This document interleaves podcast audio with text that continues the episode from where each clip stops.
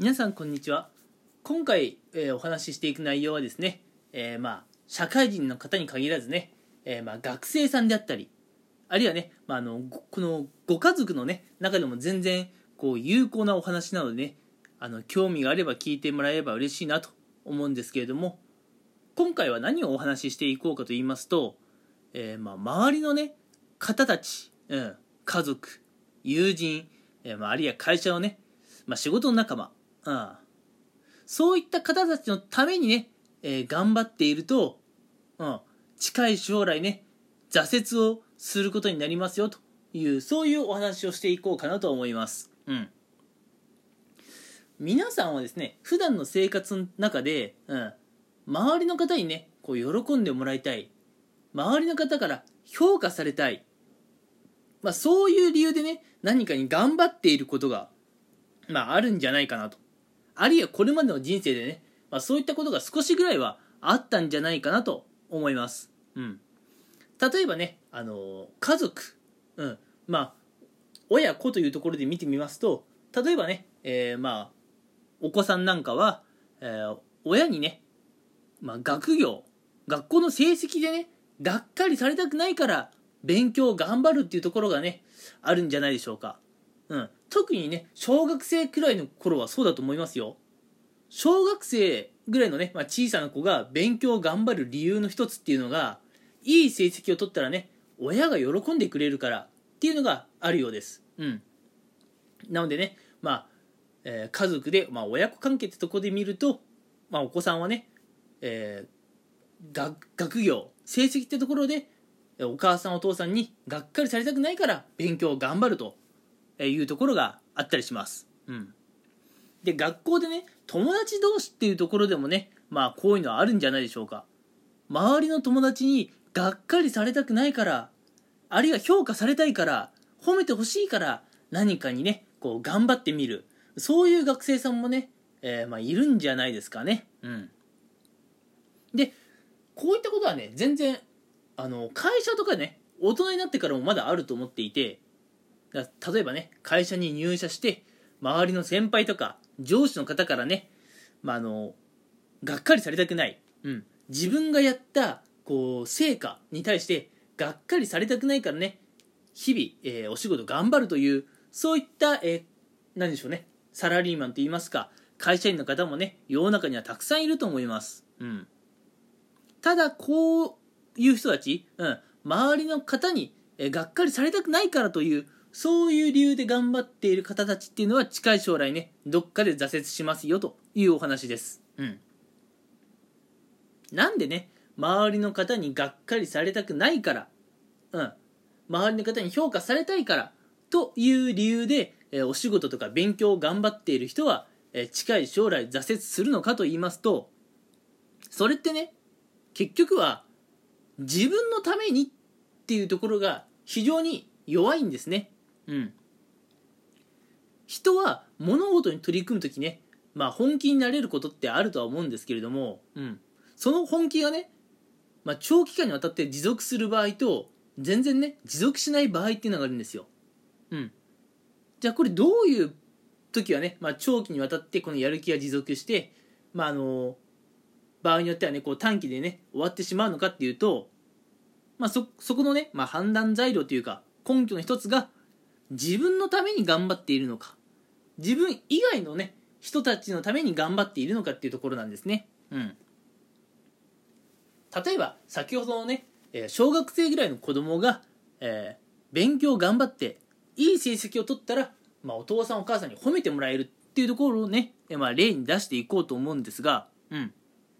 まあ、小学生くらいのうち、まあ、皆さん大体小学校に入ってから、まあ、勉強をねスタートすると思うので、うん。まあ、小学生ぐらいのうちはねまだそんなに勉強するのは苦じゃなかったりするんですよね。うん。まあ、あのもちろんみんながみんなそうだとは言わないんですけれども小学生ぐらいのうちはなんかまだ新しいことを学んでいるっていう新鮮さがあってね、うん。まあ、お子さんたちがねもうみんな新しいことを学ぶということにね楽しさを覚えているので、うん。まあ、なんとかなってます。で小学校のねテストとかでいい成績を出したらお父さんお母さんにね褒めてもらえるからだから頑張るっていうのはね全然あると思うんですようんただね小学校6年間の義務教育を終えてね続いて中学校3年間高校3年間とね、うん、さらにね月日を重ねてまあ学業にね取り組んでいるとまあお子さんの中でもね心境の変化っていうのがあると思うんですよ。うん。まあ中学校の成績でね、まあいい成績出したら、まあ高校とかでもね、いい成績出したら、それはまあご両親から褒めてもらえるのかもしれませんけれども、うん。ただ、この辺から、中学生、高校生あたりから、勉強に対してこう挫折する人ってのもね、ちらほら出てくるんじゃないかなと思います。うん。保護者の方にね、評価してもらえてるのに、こう挫折する方っていうのは出てくるんですね。なぜかっていうと、中学校でも引き続き勉強を頑張っているのは、高校生になってからも引き続き勉強を頑張っているのは、親が私のことを褒めてくれるからという理由なんですね。うん。私が好きで勉強頑張っているからっていう人は実は減ってきているんですね。うん。いや自分が勉強が好きであればね、小学校、中学校、高校とか全然関係なくね、まあ、ずっと長いスパンでこう勉強をね、し続けて、まあ、結果もね、出し続けて、まあ、挫折しないでいられるかなと思うんですけれども、親の喜ぶ顔が見たいからという理由で、まあ、勉強頑張っているような人はね、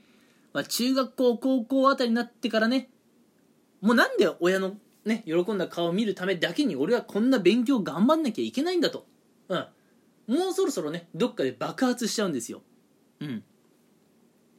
勉強をね、自分のためにやってるって思えれば、うん、要するに他人に依存していなければ、あの、まあ、頑張り続けられるんですけどね。うん。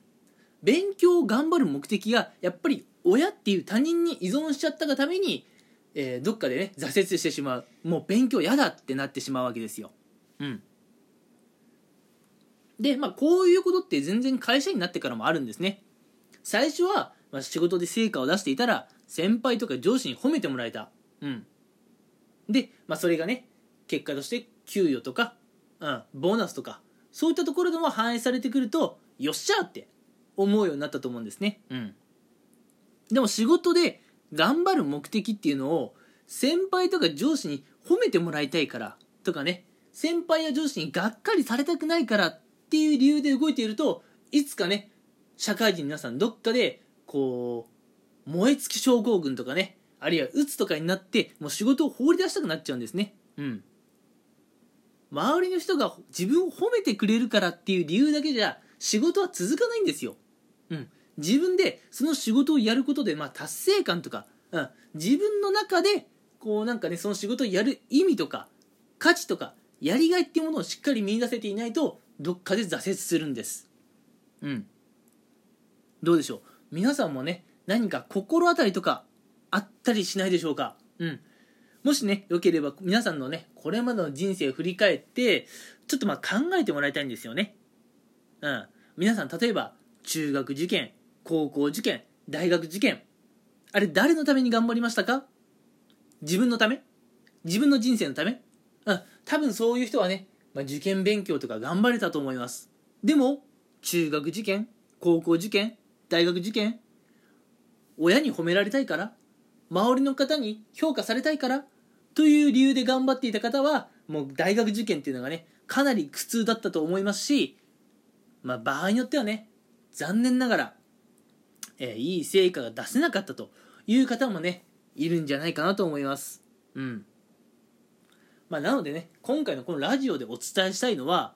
頑張る目的っていうのをね他人に、うん、依存させてしまうと、うんまあ、誰かにね褒めてもらいたい誰かにがっかりされたくないだから自分は勉強や仕事を頑張るんだという考えを持っている人はどっかで挫折しちゃいます。なのでちゃんと自分の中でねなんで俺この勉強頑張るんだろうっていう目的を見つけましょう。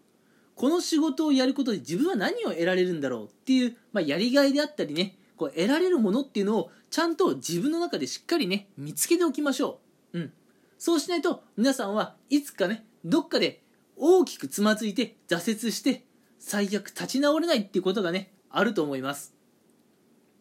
なので皆さんはまあもちろんね他人からの評価が気になるっていうのも全然わかるんですけれども他人の評価にね依存しすぎないっていうそういうね、まあ、勉強の仕方とか働き方っていうのもねぜひ、えー身につけておいてほしいなと思います。それではね長くなりましたが今回のラジオはこの辺に、えーしたいと思います。最後まで聞いてくれてありがとうございました。